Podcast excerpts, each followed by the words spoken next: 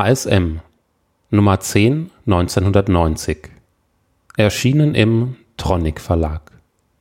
Seite 12 Überschrift? Einfach, aber genial. Titel? Plotting. System? Amiga? Getestet, Atari ST getestet. Empfohlener Verkaufspreis ca. 75 DM. Hersteller? Ocean England. Muster von Ocean. Man mag gar nicht mehr glauben, was Ocean da in letzter Zeit alles an Lizenzen an Land geholt hat. Kein japanischer Hersteller von Arcade Machines scheint sicher zu sein vor dem Riesenbudget des englischen Softwaregiganten. Dabei war die Qualität der letzten Releases nicht gerade mutmachend, da technisch selten ausgereift. Schade, sehr schade war das bei vielen schönen Spielhallentiteln, die somit nur mutiert, verhunzt und verstümmelt in die heimischen Floppies wanderten. Nicht so bei Plotting. Dem Hersteller des Originals, Taito, wird's zwar egal sein, doch Plotting ist schlicht und ergreifend die beste Umsetzung, die Ocean seit langem abgeliefert hat. Allerdings sollte man ehrenhalber eingestehen, dass bei der Umsetzung dieses Spiels auch kaum Probleme zu erwarten waren. Es gibt kein Scrolling, fast keine Animation, lediglich sechs verschiedene Sprites. Ist das Ganze überhaupt noch ein Spiel? Oder vielleicht schon eine geistlose Fernsehsendung? Oder gar Tutti Frutti? Ach, nix von alledem. Plotting ist ein Denkspiel. Auf dem Spielfeld, das im Zweispieler-Modus gesplittet wird, befindet sich auf der rechten Seite ein rechteckiger Block, der aus kleinen Einzelsteinen besteht, die mit verschiedenen Symbolen, vier gibt's, bedruckt sind. Ziel des Spiels ist es nun, eben diese Steine abzutragen, bis die vorgegebene Restanzahl oder sogar weniger übrig bleibt. Zu diesem Zweck steuert der Spieler ein kleines Quallenvieh, das sich auf der linken Seite lediglich vertikal bewegen lässt und eben diese Steine abschießen kann. Trifft ein abgeschossener Stein nun auf Steine mit dem gleichen Symbol, so verschwinden die getroffenen Blöcke, darüber liegende Steine rutschen übrigens nach. Sobald jedoch ein Stein mit einem fremden Symbol getroffen wird, wird dieses Teil zur Spielfigur zurückgeschleudert. Der Rest dürfte klar sein. Ihr müsst diesen zurückgeschleuderten Block wiederum auf entsprechende Artgenossen abfeuern. Knifflig wird das Ganze deshalb, da ihr euch ganz fix selbst den Weg verbauen könnt. Will heißen, Urplötzlich rammt der abgeschossene Stein den Boden des Spielfeldes oder es ist nicht mehr möglich, gleichartige Steine zu treffen.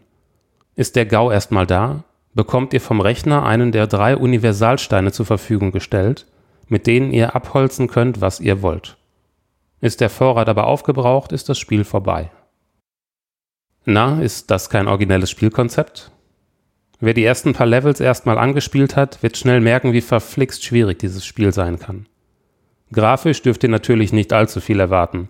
Doch die Ocean-Grafiker haben daran gedacht, die netten Backgrounds des Automaten rüberzuziehen. Von einem netten Sound kann allerdings keine Rede sein. F4 schafft da Abhilfe. Wer mit Plotting einen neuerlichen Tetris-Klon erwartet, wird angenehm überrascht sein. Plotting macht echt guten Fun und lässt sich locker flockig spielen. Zudem gibt's als Goodies ein Construction Set samt Save-Option eine nicht abspeichernde Highscore-Liste sowie ein Zweispieler-Zeitspiel, bei dem auf Punktjagd gegangen wird. Leider fehlt ein Continue- oder Passwortmodus. Wenn in jedem neuen Spiel immer wieder die ersten Levels mitgespielt werden müssen, wird's zuweilen recht ermüdend. Das erfrischend neue Konzept macht jedoch immer Lust auf mehr. Die Suchtgefahr ist groß. Auf dem Denkspielsektor ist Plotting mit Sicherheit eine wohltuende Neuerscheinung, die selbst dem legendären Tetris Konkurrenz macht. Zu diesem Programm kann man Ocean eigentlich nur gratulieren und jedem anraten, es sich mindestens einmal anzuschauen. It's Magic. Testbericht von Michael Suck. Wertung auf einer Skala von 0 bis 12. Grafik 7. Sound 5. Spielaufbau 9. Motivation 9. Preis-Leistung 9 ausgezeichnet als ASM-Hit.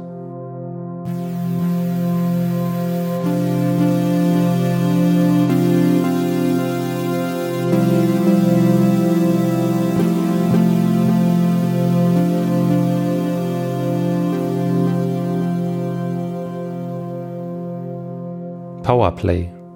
Nummer 4 1991 Erschienen im Markt und Technik Verlag Seite 26 Überschrift High-End Golf. Programm links. Genre Sport. Hersteller Access. Circa-Preis 130 Mark Nach den ungezählten Verbesserungen und Varianten ihres Sportspielklassikers Leaderboard man erinnere sich unter anderem an die Ausbaustufen Leaderboard Executive und World Class Leaderboard haben die Jungs von Access Software eine komplett neue Golfsimulation entwickelt. Dabei griffen sie so stark in die technische Trickkiste, dass ihr 18 löcherhaltiges Machwerk nur auf leistungsstarken MS-DOS-Computern, 286er mit 16 MHz und VGA-Grafik aufwärts, läuft. Dafür wird der Spieler mit lebensechter 256 Farbengrafik und digitalisierten Bildern entschädigt der Bildschirmaufbau entspricht in etwa dem des Vorgängers. Ihr seht die Landschaft als schmucke 3D-Grafik aus der Sicht des Spielers, vom Ruhepunkt des Balls aus. Bei links sind allerdings wesentlich mehr Details erkennbar. Von Bäumen, Sträuchern und Büschen über Teiche, Sandbunker und kleine Flussläufe bis hin zu den Bällen der Mitgolfer hat man jede Kleinigkeit im Blick. Die Steuerung wurde gegenüber Leaderboard etwas verfeinert. Sie lässt neben den unkomplizierten Standardschlägen alle nur denkbaren Kunstschlagvarianten zu, inklusive Schnitt und Rückwärtsdrall. Jederzeit abrufbare Schlagwiederholungen, eine Übersicht des Platzes aus der Vogelperspektive und alle Details über die aktuelle Lage des Balles gehören ebenfalls zur Ausstattung von links.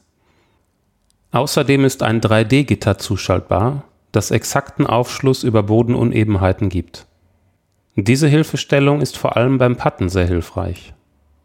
Wer vor dem großen Match üben will, der kann dies auf der Driving Range und dem Putting Green ausgiebig tun. Testbericht von Martin Gaksch Meinung von Heinrich Lehnhardt Jetzt kommt's knüppeldick. Ohne einen 16 MHz AT mit VGA-Karte, 1 MB RAM und Festplatte braucht man bei Links erst gar nicht anfangen. Die ausgezeichnete Grafik ringt der PC-Hardware das Letzte ab. Lässt man dieses technische Manko einmal beiseite, bietet Links Computergolf der Spitzenklasse und ist ein würdiger Nachfolger von Leaderboard. Die ebenso unkomplizierte wie genaue Steuerung in Verbindung mit der spektakulären Aufmachung sucht ihresgleichen. Nur in zwei Punkten muss Links federn lassen. Zum einen ist ein einziger Golfkurs zu wenig da will man wohl viel Geld mit Zusatzdisketten verdienen. Zum anderen gibt es keinen Turniermodus oder Computergegner, um Solospieler besser zu motivieren. Meinung von Martin Gaksch Na, endlich. Leaderboard hat seinen Meister gefunden. Das Konkurrenzprodukt PGA Tour Golf hat zwar attraktivere Spielmodi für Solisten zu bieten, aber das eigentliche Schlagen und Patten, also eure Hauptbeschäftigung beim Golfspielen, gefällt mir bei Links klar besser. Die Steuerung ist prinzipiell unkompliziert und einfach zu durchschauen. Die bewährten drei Schwierigkeitsgrade sorgen dafür, dass Anfänger wie Profis bedient werden. Wer ab und zu einen Kumpel zur Hand hat und über das entsprechende High-End-Equipment verfügt, der kommt an Links nicht vorbei. Die tolle Geräuschkulisse rundet dieses klasse Golf stilvoll ab. Wertung für MS-DOS Grafik 78%, Sound 67%, Powerwertung 87%, Schwierigkeit einstellbar.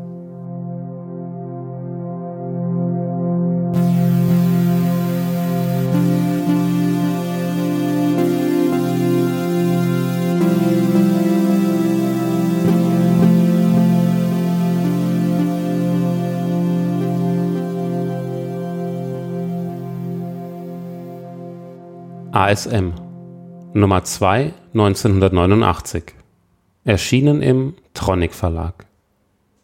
Seite 38 Überschrift Der verkappte Kämpfer. Programm Batman. System Amiga Atari ST C64 getestet. Spectrum getestet. Amstrad.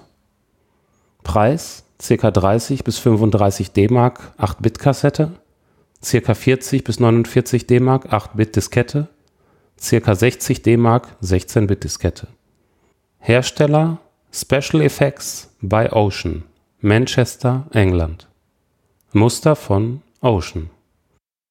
Ein Superheld ist er wirklich, das muss man ihm lassen. Allein schon das totschicke Cape mit den Mr. Spock nachempfundenen Spitzohren lehrt jedem Bösewicht das Fürchten. Und dann noch dieser muskulöse Körper mit den stahlharten Fäusten. Abgesehen davon, dass Superhelden dieser Güte im alltäglichen Leben wohl nicht vorkommen, passt diese schwärmerische Charakterisierung wohl nur auf einen, den Comichelden Batman. Schon in den 60er Jahren zog er auf vielen Seiten der Comics und unzähligen Folgen einer Fernsehserie aus, um die fiktive Stadt Gotham von Verbrechern zu säubern und bis zum heutigen Tag hat er nichts von seiner Kraft und Geschmeidigkeit eingebüßt, was ihm immer noch große Popularität beschert. Warum also kein Computerspiel daraus machen? Zwar gab es vor zwei Jahren schon einmal eine Batman-Versoftung, die wie diesmal von Ocean kam, aber aus aktuellem Anlass hat man sich entschlossen, die ganze Thematik nochmal neu aufzumischen und ein umfangreiches Actionspiel mit den Lieblingsfeinden Batmans zu programmieren. Just in dieser Zeit wird nämlich nahe bei London ein neuer Batman-Spielfilm gedreht. Und zwar mit rasanten Special Effects und Jack Nicholson als Batmans Gegenspieler der Joker. Michael Keaton aus Beetlejuice als Batman und Kim Basinger als Batmans Geliebte. Eine heiße Besetzung, oder? Leider ließ sich die Schönheit und Grazie einer Kim Basinger nicht so ganz auf den C64 und Spectrum umsetzen und deshalb hat man sie wohl gleich ganz aus dem Spiel rausgelassen. Alle anderen Hauptcharaktere wurden jedoch verwendet und versetzten den Spieler in ein Comicstrip-Abenteuer der besonderen Art, denn die neue Batman-Variante besteht aus zwei voneinander völlig unabhängigen Spielen, die zwar den gleichen Spielaufbau, aber unterschiedliche Spielfelder und Stories besitzen. Der Spieler steuert dabei natürlich Batman höchstpersönlich, ein hübsches, großes Sprite in beiden Versionen. Okay, beim Specky sind die Sprites etwas durchsichtig und auf dem C64 leicht kantig. Aber jeder einzelne der kleinen Screens ist recht detailliert und den Möglichkeiten der Rechner angepasst. Immer dann, wenn Batman aus einem Bild hinausläuft, wird das nächste Bild samt Rahmen wie bei Pop-up-Menüs drübergelegt. Dadurch entsteht zum einen ein bisschen Comic-Atmosphäre, Texteinlagen inklusive, zum anderen konnte das Spielfeld, also Gotham, weitaus großzügiger konzipiert werden, weil durch ein einzelnes Bild nicht gleich so viel Speicherplatz verloren geht. Das erste Spiel auf der Kassette bzw. Diskette heißt Lieber den Vogel in der Hand und dreht sich um den zigarrenrauchenden Bösewicht namens Penguin. Dieser wurde gerade aus dem Gefängnis entlassen und produziert unter dem Deckmantel einer ganz normalen Fabrik Roboterpinguine, mit deren Hilfe er die Weltherrschaft erringen will. Batman muss nun in die Fabrik eindringen und den Steuerungscomputer abschalten.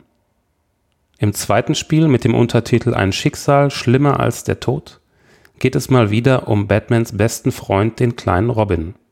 Dieser wurde vom Erzfeind, dem Joker, gefangen genommen.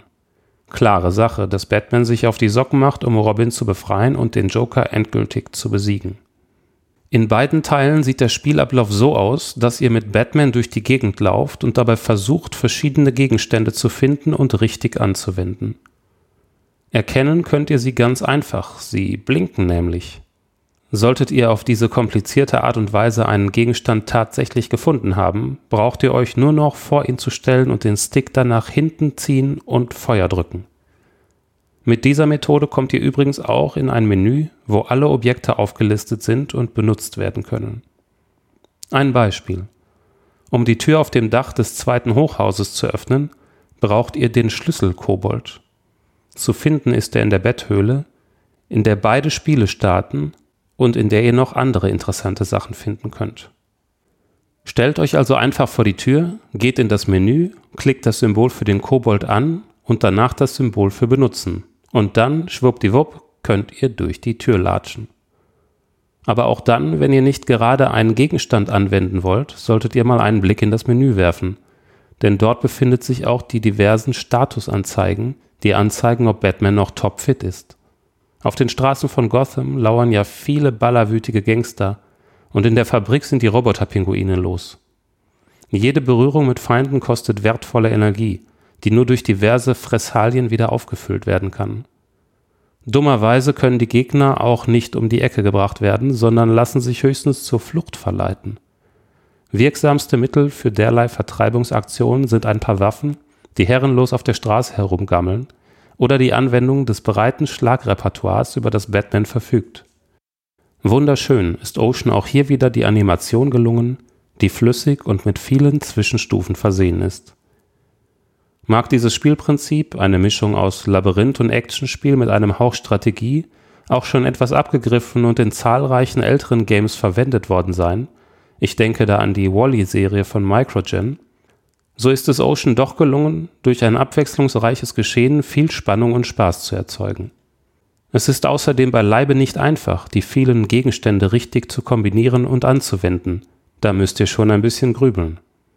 Da Batman letztendlich auch technisch auf beiden Rechnern passabel programmiert wurde und den Spielhungrigen gleich zwei Games in einer Verpackung offeriert, kann ich euch nicht vom Kauf abhalten.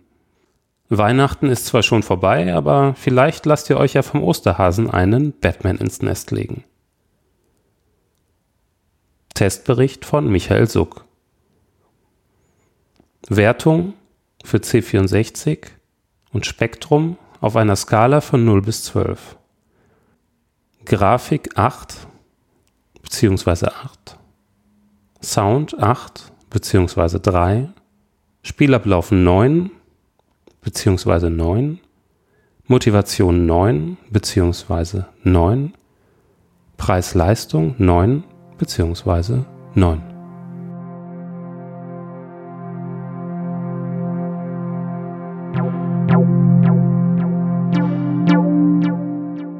Das war Holy Hamster. Alte Spiele vorgelesen. Folge 13. Fledermaus mit Handicap. Vielen Dank fürs Zuhören. Bewerte uns auf iTunes und hinterlasse uns einen Kommentar auf holyhamster.de.